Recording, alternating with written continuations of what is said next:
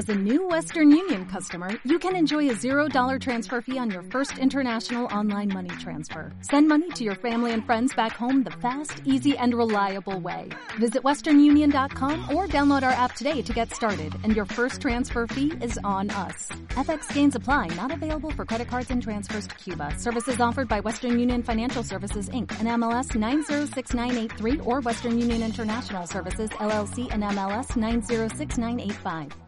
Buenas tardes, hermanos. Dios les bendiga. Abran sus Biblias en Éxodo 33.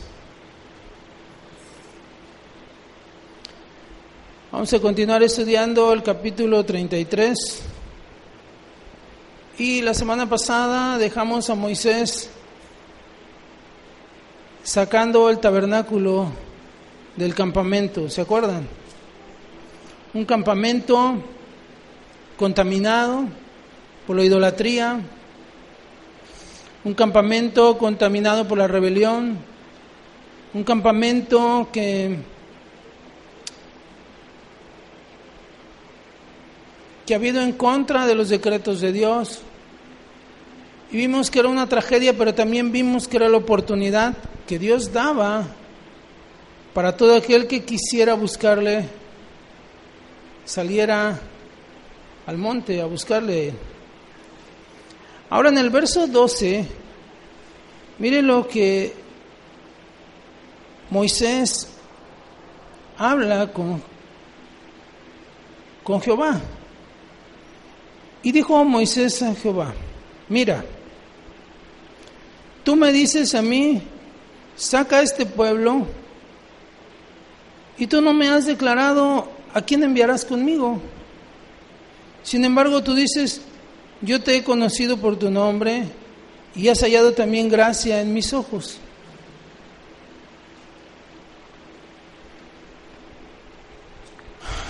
¿Cuántas veces nosotros hemos hablado como Moisés? Señor, tú dices que estás conmigo, pero no te veo. Señor, tú, me dijiste que hiciera esto, pero las cosas están fuera de sí, todo está fuera de control. Señor, tú dices, confiad, yo estoy contigo, pero pareciera que estamos más abandonados que nunca. Pero no es así, no es así. Mire lo que dice el verso uno de ahí mismo. En el verso 1, Jehová le dijo a Moisés, anda, Moisés, sube de aquí, tú y el pueblo que sacaste de la tierra de Egipto a la tierra a la cual juré a Abraham, Isaac, Jacob, diciendo, a tu descendencia la daré. Note usted esto. Dios ya le está diciendo a dónde va a ir. O sea, le está diciendo, anda, levántate. Tú y todo el pueblo, y se van a dirigir a la tierra que yo le prometí a Abraham, a Isaac, a Jacob.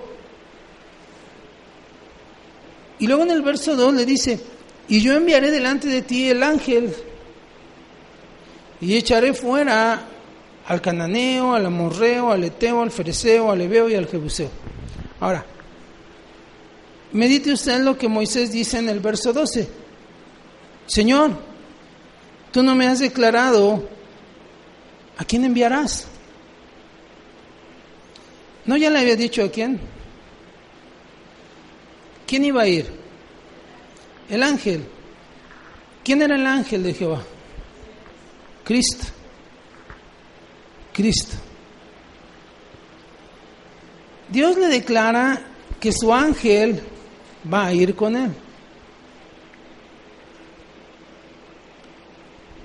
Es interesante que Moisés cuestione a Dios diciéndole, oye, ¿no me has dicho a quién vas a enviar?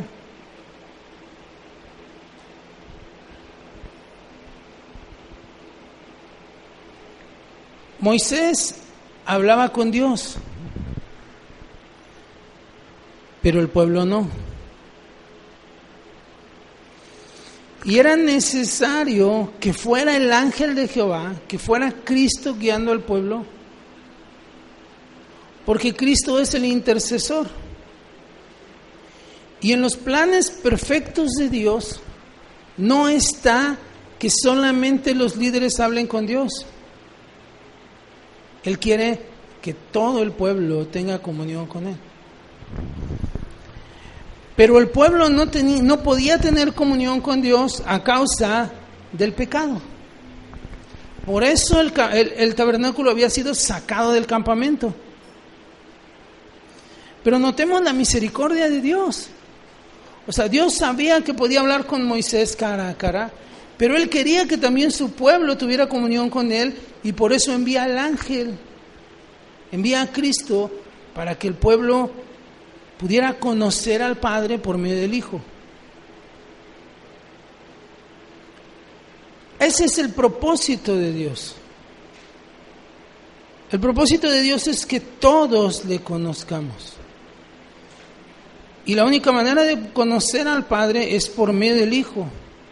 Y en el plan perfecto de Dios, desde el Antiguo Testamento, por eso Jesús, cuando los los fariseos y, todos esos líderes judíos eh, lo perseguían y lo amenazaban y querían matarlo, ellos les dijo, ustedes,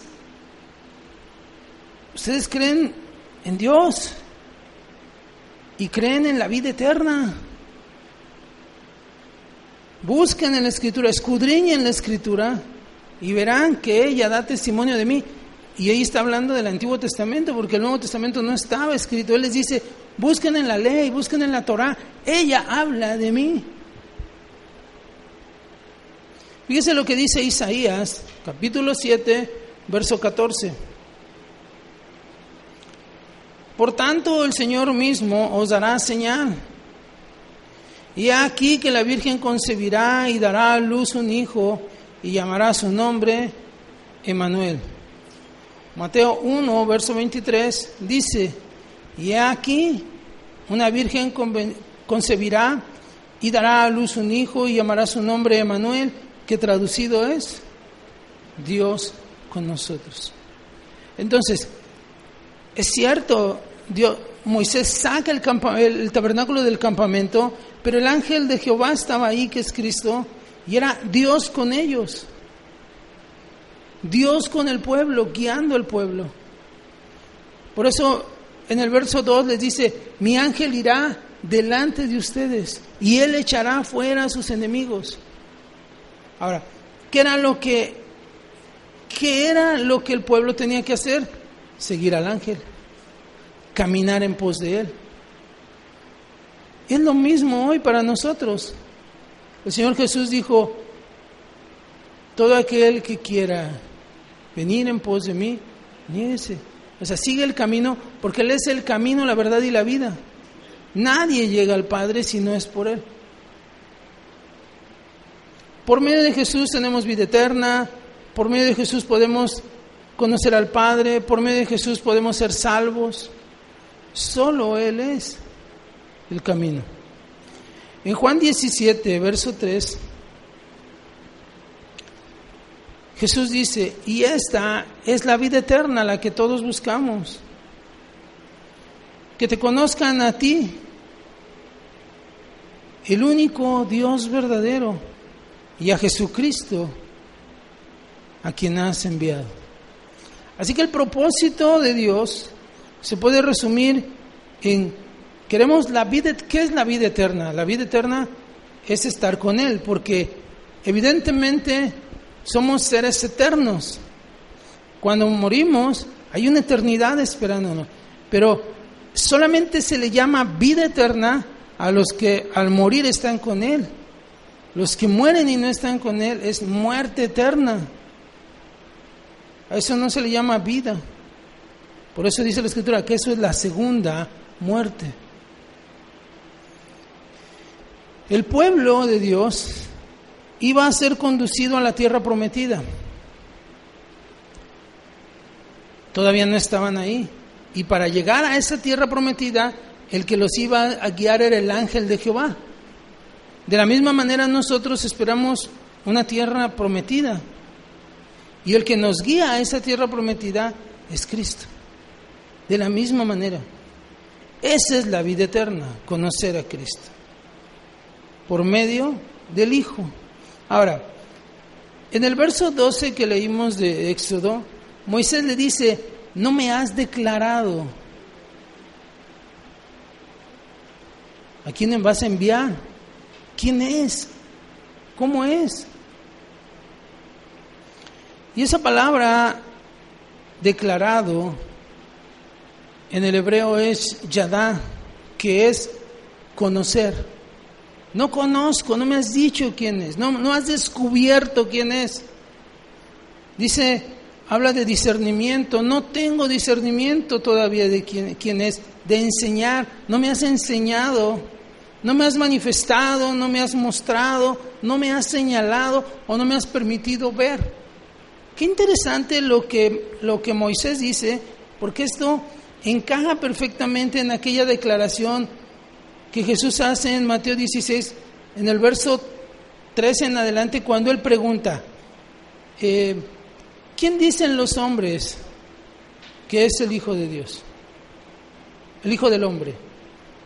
Y ellos dijeron, unos dicen que Juan el Bautista, otros Elías, otros Jeremías, o alguno de los profetas. Y hoy usted pregunta, ¿quién es Dios? Bueno, unos dicen que es Mahoma, otros dicen que... Pero luego le pregunta a sus discípulos, ¿y ustedes qué dicen? Y se levanta Pedro y le dice, tú eres el Cristo, tú eres el Salvador, tú eres el Redentor, tú eres el libertador, tú eres el camino, tú eres la verdad.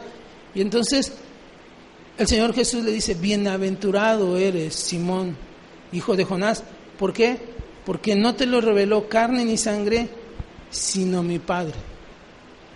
Moisés está diciendo, es que no me lo has revelado aún.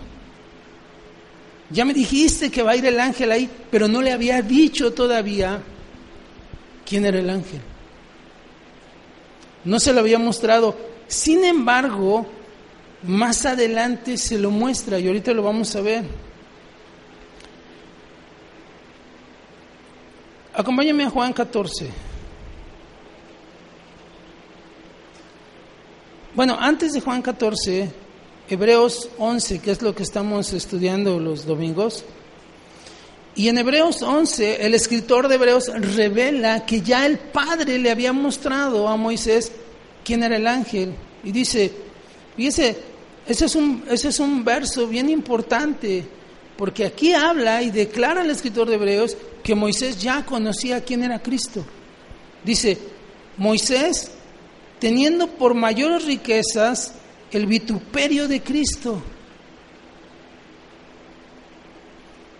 O sea, para Moisés era más importante ser rechazado por el mundo,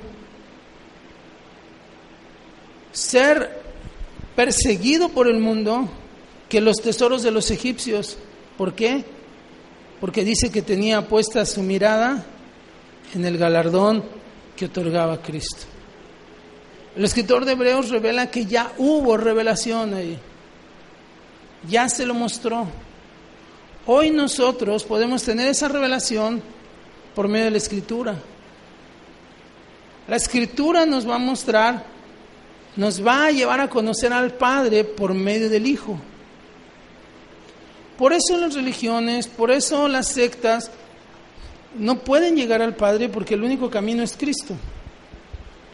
Y aún sectas que usan la Biblia, ellos dicen como su dogma de fe, pero no la usan porque siempre tienen alguna otra cosa en la cual se apoyan como los del séptimo día, como los católicos. Ellos, si, si dieran crédito a lo que la escritura dice, no, no creerían en las cosas que creen. Jesús le dice a Felipe, o más bien Felipe le dice a Jesús en Juan 14, ahora sí, verso 9, Felipe le dijo a Jesús, Señor, muéstranos el Padre y nos basta. Jesús le dijo, tanto tiempo hace que estoy con vosotros y no me has conocido, Felipe. El que me ha visto a mí, ha visto al Padre. ¿Cómo pues dices tú, muéstranos al Padre? Entonces, regresando a Éxodo, la presencia de Dios el Padre había tenido que salir del campamento, en medio del campamento del pueblo a causa de la idolatría, pero estaba el ángel de Jehová, que es Cristo, y conocer a Cristo era conocer al Padre.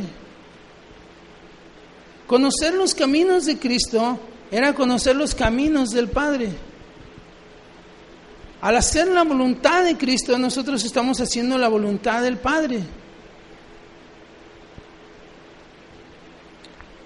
Moisés dice que aprendió eso y entonces esperaba el galardón, el premio, la recompensa que Dios da. Todo rechazo, todo desprecio del mundo, todo lo opuesto a Cristo, Él lo soportó porque tenía puesta su mirada en Cristo, no en el galardón. La Escritura dice que tenemos que tener puesta nuestra mirada en Jesús, el autor y consumador de la fe.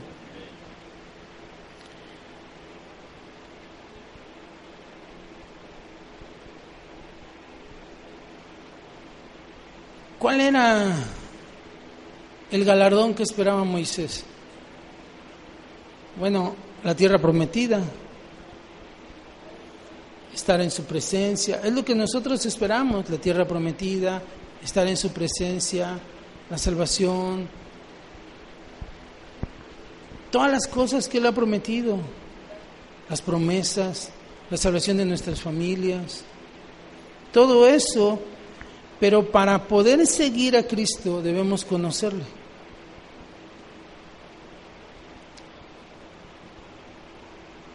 Conocer a Cristo debe debe de cambiar nuestra manera de pensar. No es una opción, porque al conocer a Cristo cambiamos. ¿Ha notado usted? Nosotros como padres nos damos cuenta de esas cosas. Nosotros como padres nos damos cuenta cuando nuestros hijos empiezan a cambiar. Pero sobre todo cuando empiezan a cambiar para mal. Y entonces, así como que decimos, algo está pasando con alguien se está juntando. Con alguien se está juntando. Empieza a cambiar, porque empiezan a conocer a esas personas. ¿Y qué, qué comienzan a hacer? A imitarlos. Y se dejan influenciar. Y nos damos cuenta hasta en su manera de caminar, en su manera de hacer gestos. ¿Sí o no es cierto? Y entonces ya los padres dicen, esto ya no huele bien, o sea, alguien lo está influenciando. Conocer a Cristo debería ser lo mismo para nosotros. Al conocer a Cristo nos debemos volver imitadores de Él. Nuestra manera de caminar, nuestra manera de hablar, nuestra manera de contestar, se ha dado cuenta cómo los hijos, cuando son mal influenciados y uno les dice algo, inmediatamente contestan mal. Y uno dice, ah, caray, pues este no contestaba, sí, sí es respondón, pero no tanto. ¿no? Pero ya alguien lo está influenciando. De la misma manera nosotros, antes si hiciéramos respondones, debemos ir cambiando porque la paciencia de Cristo debe ir impactándonos, el amor de Cristo, la bondad de Él, la mansedumbre de Él, la templanza de Él, la fe. Debe de cambiar. En ocasiones nosotros pensamos que solo por el hecho de ser cristianos, en automático conocemos a Cristo. Y ya nos damos cuenta con Felipe que no es así. Nos podemos dar cuenta nosotros mismos que no es así.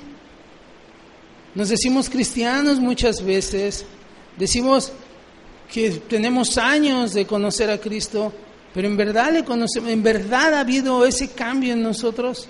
En verdad está cambiando nuestra forma, está impactando nuestra forma de ser, de hablar, de reaccionar, de contestar, de caminar, nuestra manera de juzgar. ¿En verdad lo está haciendo? Pues para el pueblo de Israel no fue así. Ellos tenían frente de ellos al ángel de Jehová, que era Cristo, pero su mirada estaba puesta en Egipto. Su mirada estaba puesta en las cebollas, en los ajos de Egipto. Por eso ellos decían caminar con Cristo. Ah, miren, lo siento jóvenes, todos pasamos por ahí. Pero cuando están en la adolescencia, pareciera que nosotros como padres traemos son visión. O sea, van con nosotros porque tienen que ir, pero ellos van caminando en su rollo, ¿sí o no? Y si tienen un aparato electrónico, mejor, porque van caminando, pero ellos van en lo suyo. Y hasta parece que huelen mal, así. Sí, feo. No están con nosotros, no están conectados con nosotros, caminan con nosotros porque son de nuestra familia, pero con gusto se irían con sus amigos. Bueno, el pueblo de Dios así caminaba, avanzaba porque la nube se movía o la columna, pero ellos iban oliendo feo y seguían volteando a Egipto. No ponían su mirada en Jesús, que era el ángel. Y eso les trajo muchos problemas. Cometieron muchos errores a causa de eso. Y dice el apóstol Pablo que todo eso quedó asentado en la escritura como un ejemplo para nosotros, porque lamentablemente seguimos haciendo lo mismo.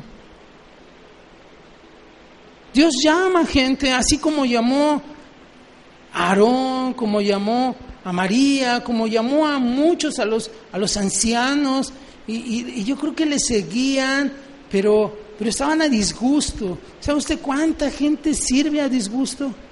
¿Cuánta gente camina, pero como oliendo mal? Como volteando a otro lado, buscando la oportunidad, buscando la primer rendija para escaparse de eso, no entendiendo la misericordia del Dios que nos llama, no entendiendo la bondad del Dios que nos atrae a Él y que nos quiere llevar a una tierra mejor.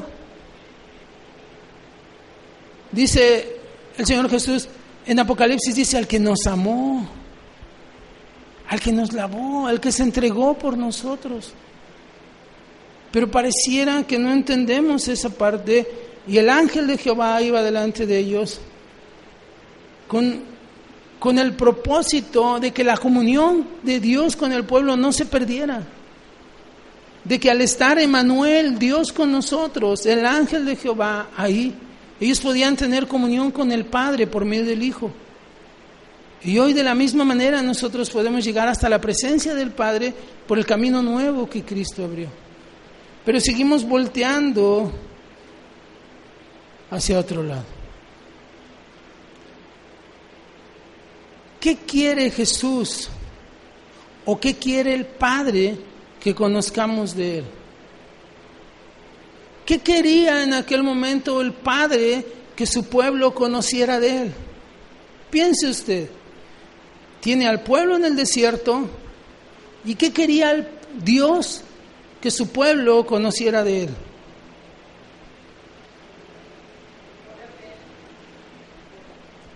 Su poder ya lo habían visto, lo vieron en las plagas. ¿Qué más? ¿Perdón? Sí, pero ¿qué querían que conociera de él?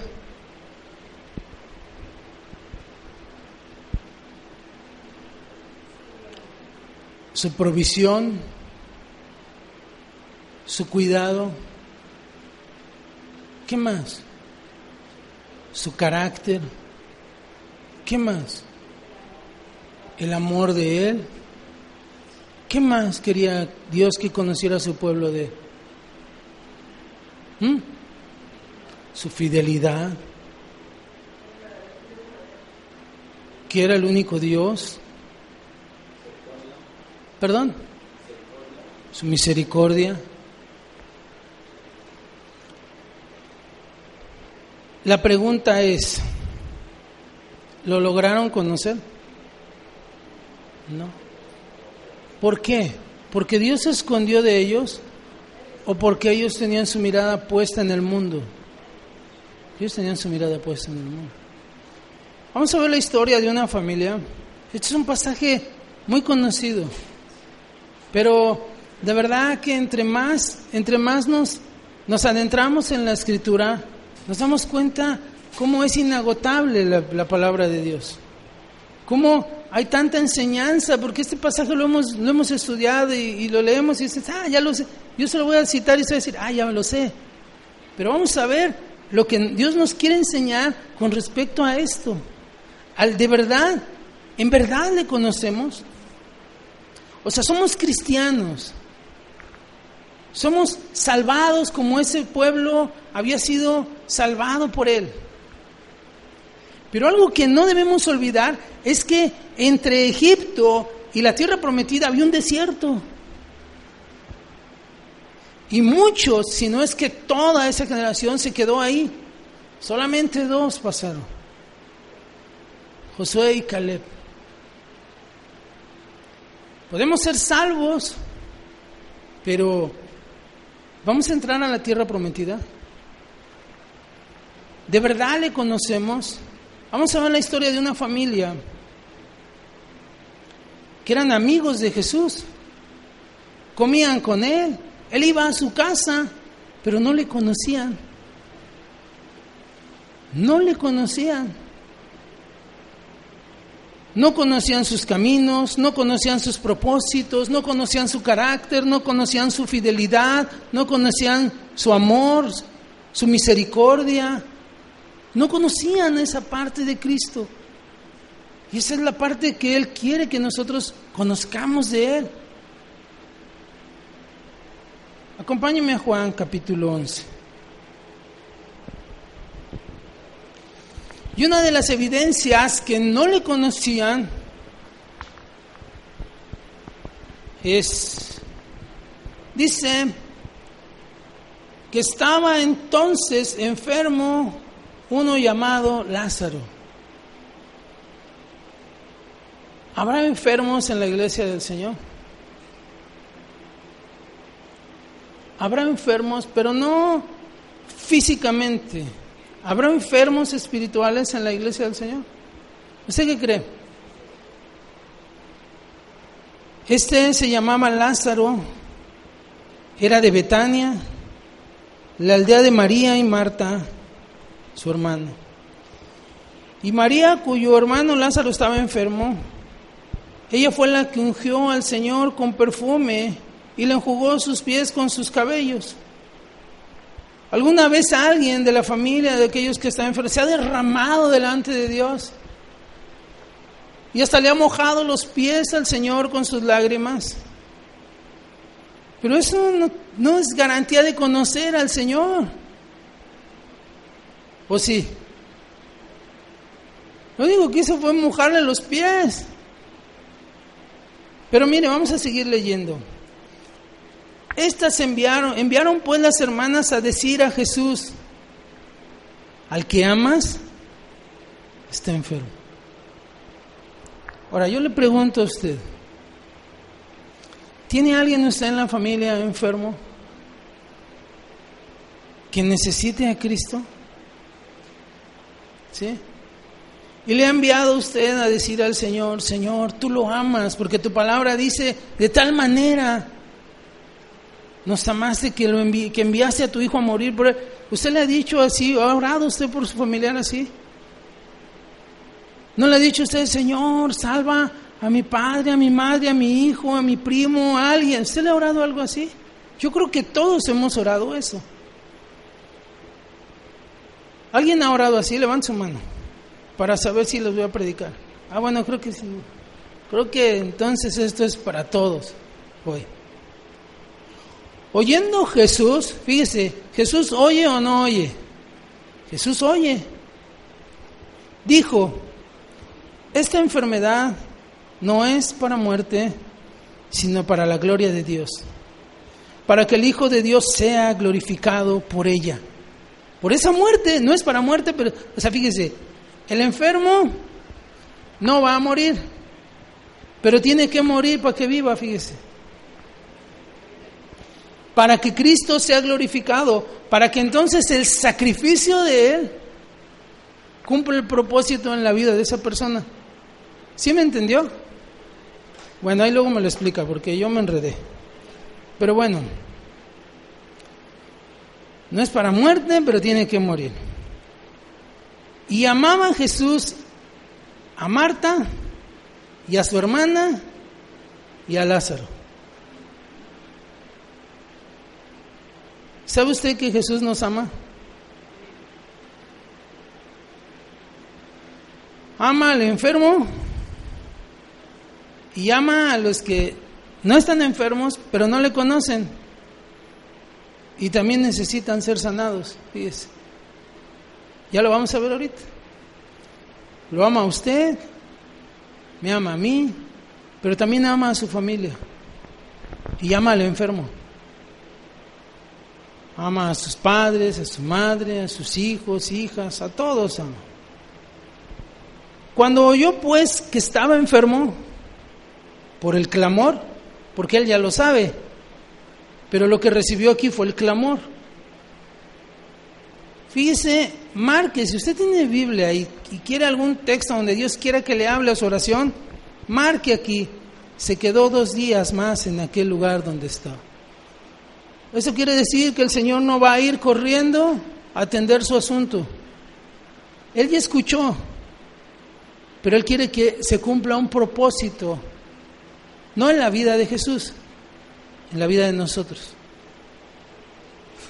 Y algo que usted puede marcar ahí, si quiere en su Biblia, póngale. Los tiempos de Dios no son los míos. Si usted lo puede marcar con letras grandes, póngale. Los tiempos de Dios son perfectos, no son los míos. Y Él oye. Jesús quiere trabajar en la vida del enfermo,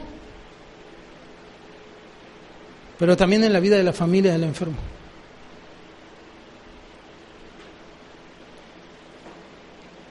Luego, después de esto, dijo a sus discípulos, vamos otra vez, vamos a Judea otra vez.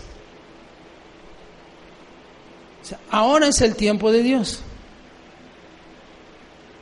¿Cuándo es? Cuando Él dice. En el tiempo de. El tiempo de Él es perfecto, nunca se adelanta, nunca se atrasa.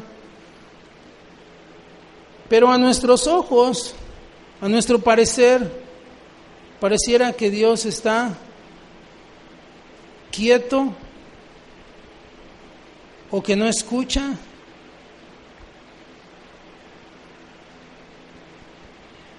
o que no está haciendo nada, o que nos ha abandonado. Pareciera que no pasa nada, que el reloj sigue caminando y simplemente hay un vacío. Pareciera que nosotros oramos y la oración simplemente no tiene efecto, pero la Biblia dice que Él ya oyó y que Él ya dispuso un tiempo y que en el plano espiritual Él está trabajando y Él está haciendo algo por nosotros. Y lo que está haciendo es perfecto. Como lo hizo cuando estaba Moisés en la montaña, donde Él estaba trabajando por su pueblo. Pero abajo parecía que esa familia que Él amaba, que ese pueblo que Él amaba, parecía que estaba abandonado. Y que habían pasado ya muchos días y no sabían qué pasaba con Moisés. Y comenzaron a decir, ¿sabes qué? Hagamos dioses. Y a veces nosotros de la misma manera comenzamos a ser dioses y comenzamos a escuchar voces que no debemos escuchar, comenzamos a poner nuestra mirada donde no debemos ponerla, comenzamos a llamar a quien no debemos de llamar como lo hizo el pueblo llamando a Aarón. Pero lo que Dios quiere en ese momento es que el clamor persista y la fe se fortalezca, es lo que dice su escritura porque sin fe es imposible agradar a Dios.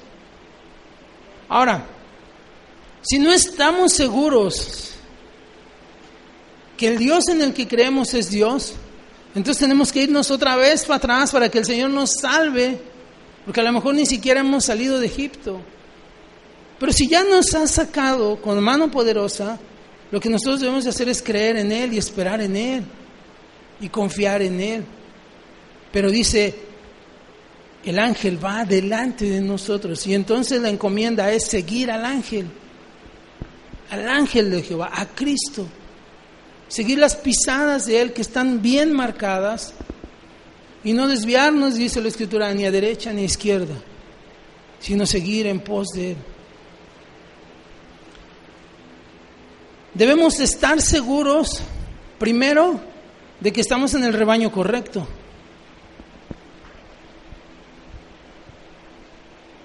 Que somos del pueblo de Dios. Y si estamos seguros que estamos en el rebaño correcto, entonces estamos seguros que tenemos un buen pastor.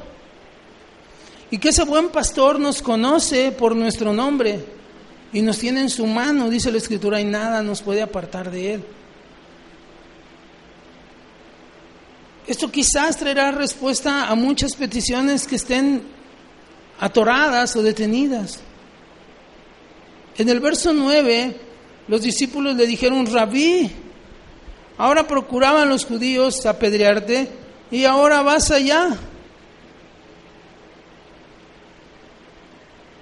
Fíjese bien, los discípulos de Cristo no estaban de acuerdo con que Cristo ya contestara la petición de aquella familia. Muchas veces las personas que usted cree que lo piensan, no lo van a ayudar, van a decir, no, eso, quién sabe. Porque ellos están poniendo su mirada en lo natural, pero Dios es espíritu. Ellos estaban viendo a los judíos cuando Él se quería glorificar en la familia.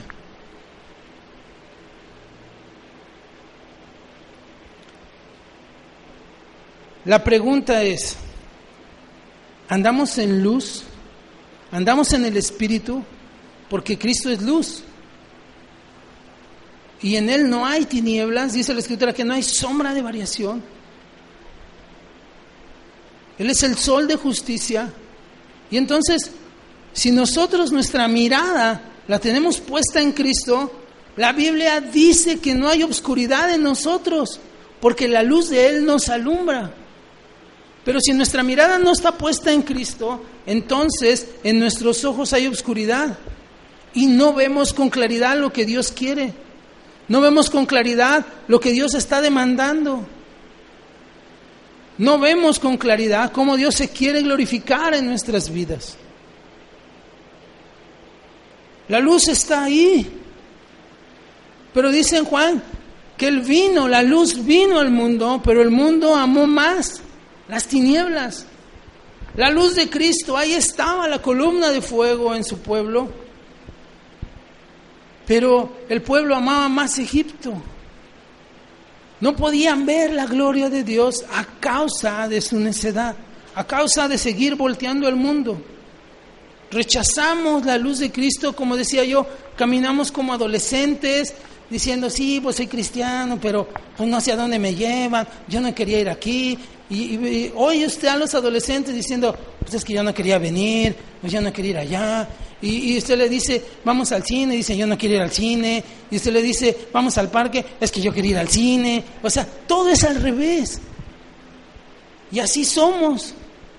Y el Señor quiere guiarnos por algún lado y nosotros no estamos de acuerdo con Él porque nuestra mirada está en obscuridad, porque nuestra mirada no ha sido alumbrada, porque quizás la luz que nosotros decimos que hay en nosotros es tinieblas, como Jesús dijo.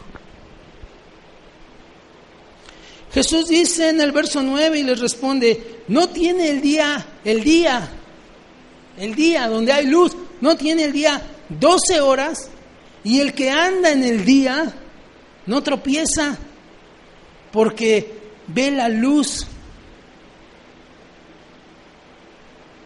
Pero el que anda de noche, dice el verso 10, tropieza. ¿Por qué? Porque no hay luz en él. La pregunta es, ¿andamos de día o andamos de noche? Yo creo que todos vamos a gritar, andamos de día, sin aludir. Y tropezamos. Y caemos. Y seguimos fallando y chocando porque no vemos, no vemos con claridad los caminos de Cristo.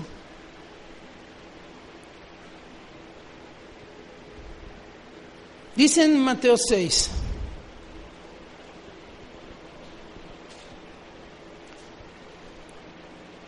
la lámpara del cuerpo es Mateo 6, espere. Es cuando Jesús está dando el sermón de la montaña. Sí, 6.22, sí, pero espérame. Dice Jesús, la lámpara del cuerpo es el ojo. Si tu ojo es bueno, si, si tiene buena luz, todo tu cuerpo estará lleno de luz. Pero si tu ojo es maligno, todo tu cuerpo estará en tinieblas. Así que, si la luz que hay en ti, que en ti hay, es tinieblas, ¿cuántas no serán las mismas tinieblas? Ahora mire, vea el contexto. En el verso 16, el contexto antes, está hablando del ayuno, de ser religioso. Y el ser religioso es andar en oscuridad, decir, no, yo soy cristiano y pero de verdad caminamos en luz. Después en el verso 19 habla de hacer tesoros en, en la tierra, de buscar Egipto, diciendo que andamos en luz. Ve el contexto de lo que está diciendo. Y, y luego después del verso 23 habla de Dios y las riquezas. Y luego en el verso 25 habla del afán y la ansiedad. Yo le pregunto, una persona que su ojo es bueno y la luz de Cristo le alumbra, ¿hará riquezas en la tierra? ¿Vivirá en afán? ¿Llevará una vida religiosa como en el verso 19?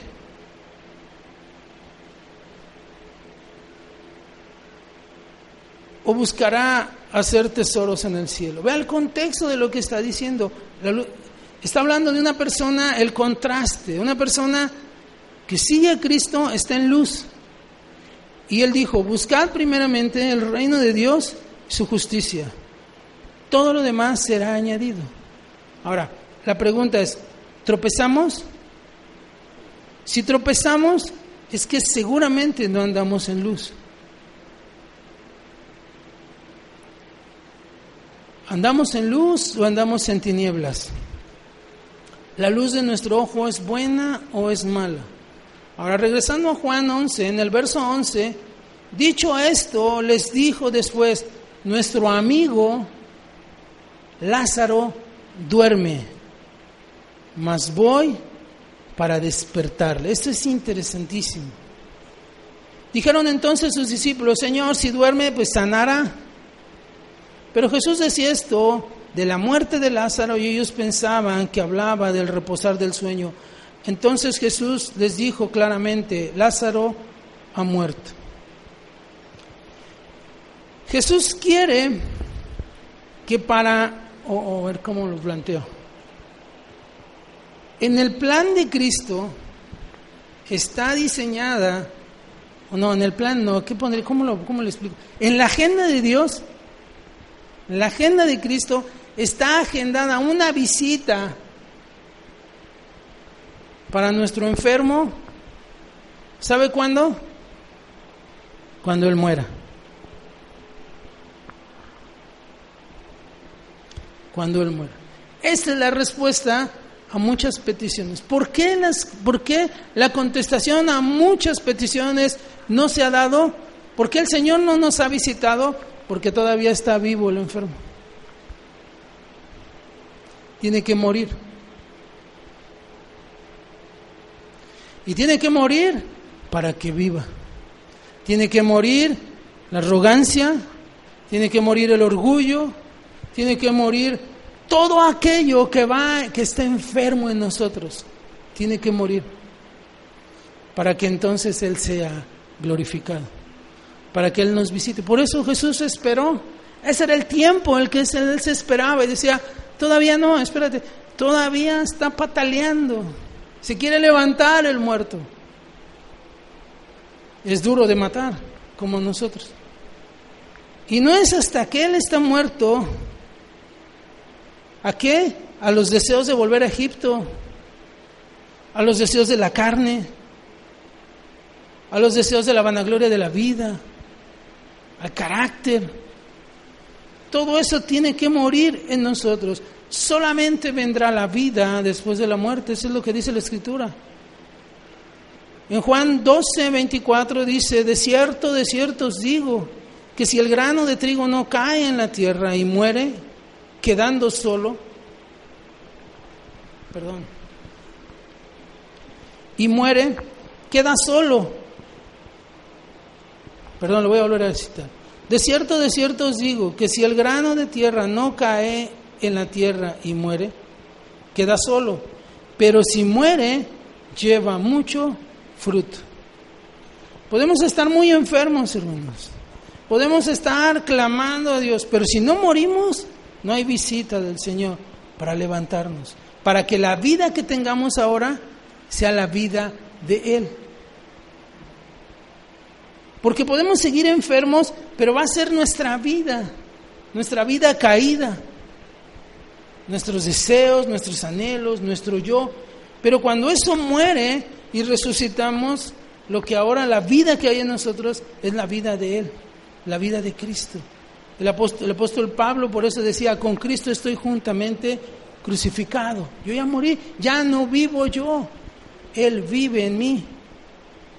Ahora la pregunta aquí sería, ¿hay cosas vivas en nosotros?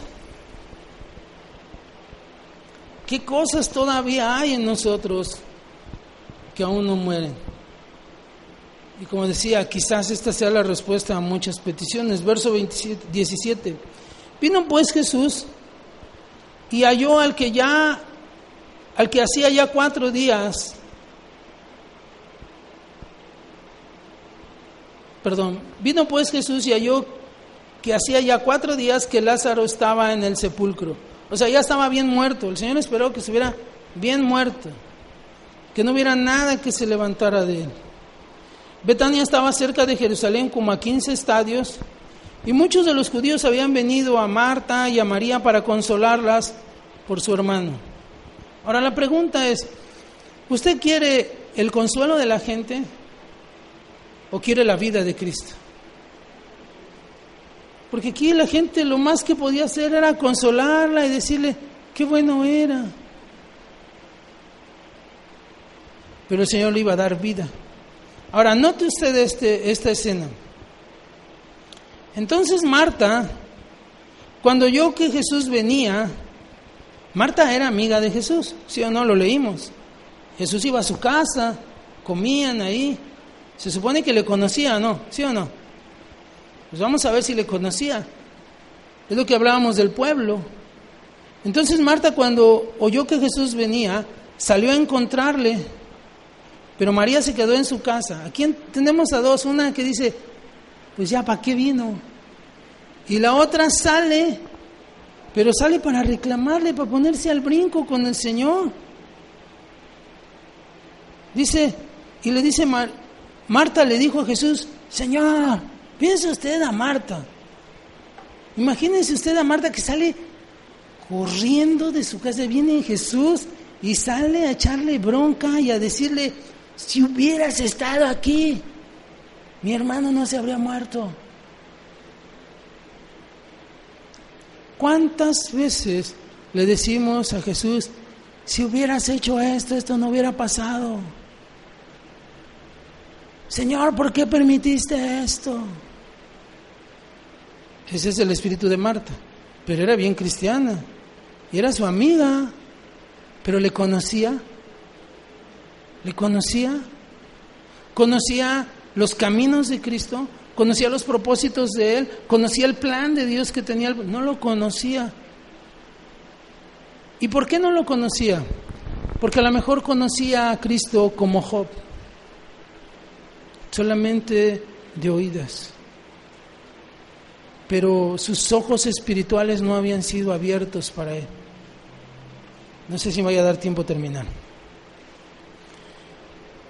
Pero en el verso 20 le dice, imagínense haciendo, piensa usted, vea usted a María y a Marta diciendo, pero pues también sé que lo que tú pidas a Dios, Dios te lo dará, como diciendo, pues puedes, pues si quieres, ora por él a ver si se levanta, ¿no?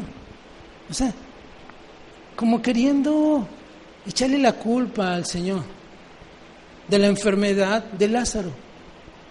¿Cuántas veces nosotros le queremos echar la culpa a Cristo de nuestros pecados o de los pecados de nuestra familia? Es decir, pues es que no hace nada. Pues Él puede.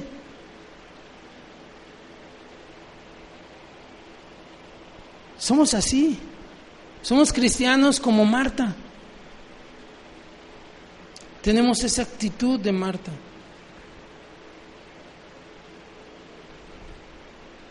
Jesús le dijo, tu hermano resucitará.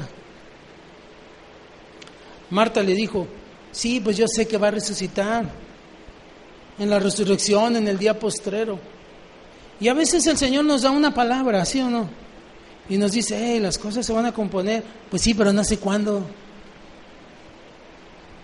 Pues sí, pero ¿por qué te tardas? Somos como Marta. Jesús le dijo, yo soy la resurrección y la vida. Y el que cree en mí, aunque esté muerto, vivirá. Le estoy diciendo, tú no crees en mí. Tú me estás viniendo a reclamar a mí. Y todo aquel que vive y cree en mí no morirá eternamente. ¿Crees esto? Ella le dijo, sí, Señor. Yo he creído que tú eres el Cristo, el Hijo de Dios, que has venido al mundo. Esa misma declaración hacemos nosotros, ¿eh? pero actuamos como actuó Marta. Habiendo dicho esto, fue y llamó a María su hermana, diciéndole en secreto, el maestro está aquí. ¿Y qué le dice? Te llama. Hoy le voy a decir en secreto a usted, el Señor está aquí. ¿Y sabe qué? Está llamando. Nos está llamando a todos. Ella cuando lo oyó, se levantó de prisa y vino a él. Jesús todavía no había entrado en la aldea, sino que estaba en un lugar donde Marta le había encontrado. Entonces los judíos que estaban en la casa con ella la consolaban. Cuando vieron que María se había levantado de prisa y había salido, le siguieron, le siguieron diciendo, va al sepulcro a llorar allí. Hermanos, ¿Sabe usted que los judíos no sabían nada de lo que estaba pasando entre Dios y la familia? ¿Sabe por qué? ¿Por qué cree? ¿Por qué cree que no sabían nada? Porque era un asunto entre Dios y la familia.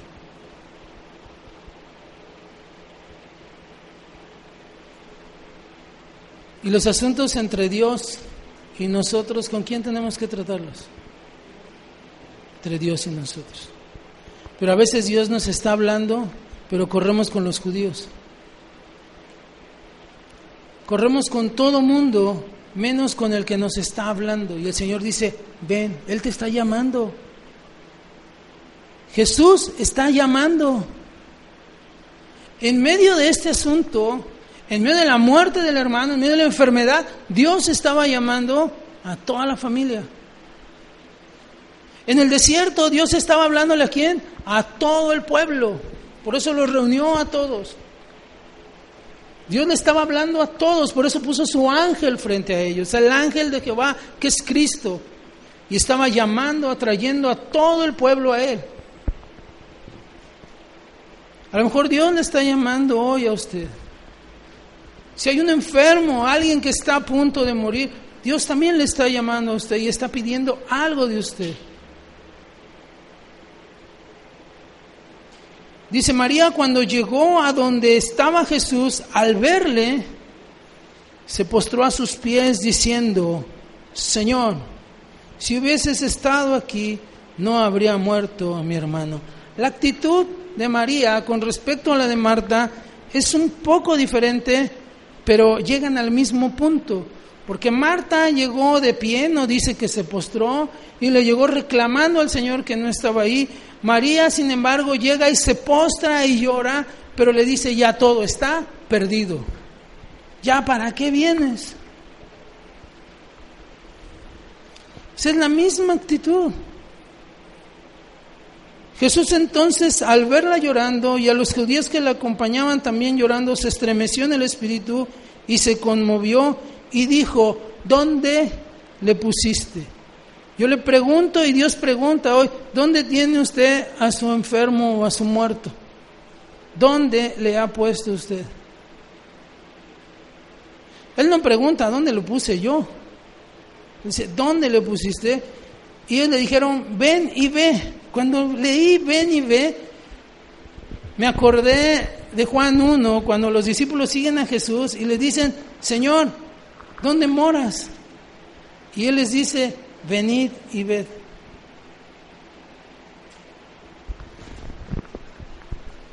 ¿Qué le podemos enseñar nosotros a Jesús sino un sepulcro, sino una tumba? ¿Qué nos puede enseñar Jesús? Vida eterna.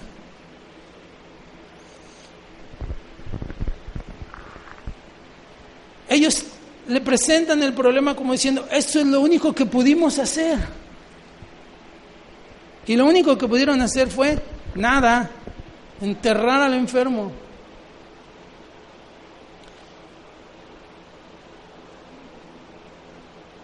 Dijo Jesús, quitad la piedra en el verso 39. O sea, quiten todo eso que estorba, quiten todo eso que han puesto, porque al que está ahí yo lo quiero levantar. ¿Ha escuchado usted ese refrán que dice, mucho ayuda el que poco estorba? Pues así nos dice el Señor, no me ayudes. Porque si queremos ayudar a Dios con el enfermo o con el muerto, ¿sabe qué hacemos? Ponemos piedras. Lo único que hacemos es poner piedras, estorbos, para que Dios se glorifique. Y Él dice, quitad la piedra. Marta, la hermana del que había muerto, le dijo al Señor, Señor, ya pesta. A veces nos decimos, es que ya no tiene remedio. Ya hice esto porque era todo lo que había que hacer. Pero la pregunta es, ¿habrá algo imposible para el Señor? Jesús dijo, ¿no te he dicho que si crees verás la gloria de Dios? Entonces quitaron la piedra de donde había sido, de donde había sido puesto el muerto y Jesús alzando los ojos a lo alto dijo, Padre, gracias te doy por haberme oído. Yo sabía que siempre me oyes, pero lo dije por causa de la multitud que está alrededor. ¿Para qué? Para que crean que tú me has enviado. Y habiendo dicho esto, clamó a gran voz y dijo, Lázaro, ven fuera. Y el que había muerto, ¿qué cree? Salió. Atadas las manos y los pies con vendas y el rostro envuelto en un sudario. ¿Y sabe quién le puso eso? Su familia. Pero él le dijo, desatadle y dejadlo ir. ¿Cuántas veces hemos ya vendado nosotros? ¿Y sabe por qué? Por no conocer a Dios. ¿Cuántas veces somos estorbo en los propósitos de Dios? ¿Y sabe por qué? Por no conocer a Dios. Moisés le dice, pero no me has mostrado quién es el que va a ir con nosotros. Pues es Jesús.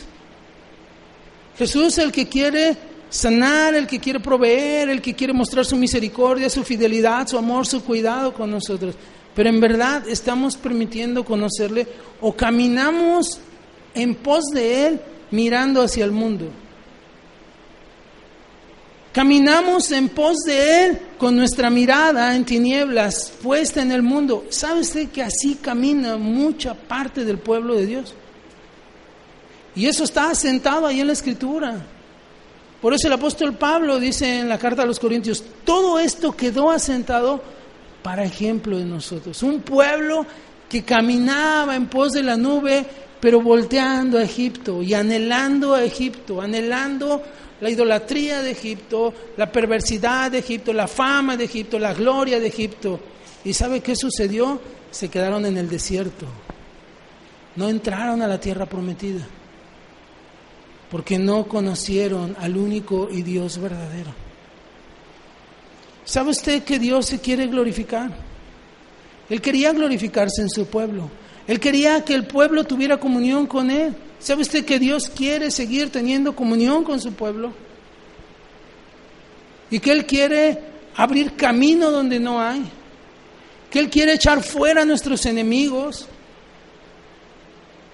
Que Él quiere restaurar, que Él quiere sanar, que Él quiere vendar heridas. Porque Él lo dijo, dice el Espíritu del Señor está sobre mí, por cuanto me ha enviado a proclamar las buenas nuevas, a sanar a los quebrantados de corazón, a abrir la puerta a los que están atrapados. Pero si no le conocemos, si nosotros decimos, no, esa puerta ya nunca se va a abrir, Él dice, quitar la piedra, quitemos las vendas. No nos ha dicho que si creyéramos, veremos la gloria de Dios. ¿Por qué seguimos oyendo la voz de los religiosos, de los judíos? ¿Por qué seguimos poniendo nuestra mirada en la oscuridad cuando Él es luz? Todos nosotros tenemos problemas. Porque Él dijo, en el mundo tendremos aflicción. Pero Él dijo, pero volteemos al mundo. No, dijo, confiad, yo he vencido al mundo. Todos nosotros pasamos circunstancias difíciles. Todos nosotros nos encontramos muchas veces en la intercesión, en la Y, donde decimos, ¿qué camino voy a tomar? La luz de Cristo debe alumbrar nuestros caminos. No podemos seguir lo que dicta nuestro corazón, porque el corazón del hombre, dice la Escritura, que es perverso y es engañoso. ¿Quién lo conocerá si no solo Él? Y Él nos habla hoy y dice, venid. Él quiere que vengamos a Él y que veamos la gloria de Él. Pero venir a Él, acercarnos a Cristo, es acercarnos humillados ante Él, postrados ante Él, buscando el rostro de Él. Y Él se va a glorificar en nuestras situaciones, en nuestras circunstancias, en nuestro enfermo, en nuestro muerto, porque Él es vida, porque para Él no hay nada imposible. Y Moisés pregunta, pero no me has dicho quién va a ir con nosotros. Muchos de nosotros decimos, pues es que el Señor no sé hacia dónde me quiere llevar. Él ya nos dijo hacia dónde. Él quiere llevarnos a la cruz, a morir. Y lo que tiene que morir es algo que está vivo en nosotros todavía. Para que podamos decir como el apóstol Pablo, con Cristo estoy juntamente crucificado. Ya no vivo yo. Y entonces dice la escritura que cuando somos débiles, entonces es cuando fuertes somos. Cuando somos, cuando morimos, es cuando verdaderamente estamos vivos. Señor, yo te doy gracias por tu palabra. Gracias, oh Dios, por tu gran amor, por tu misericordia.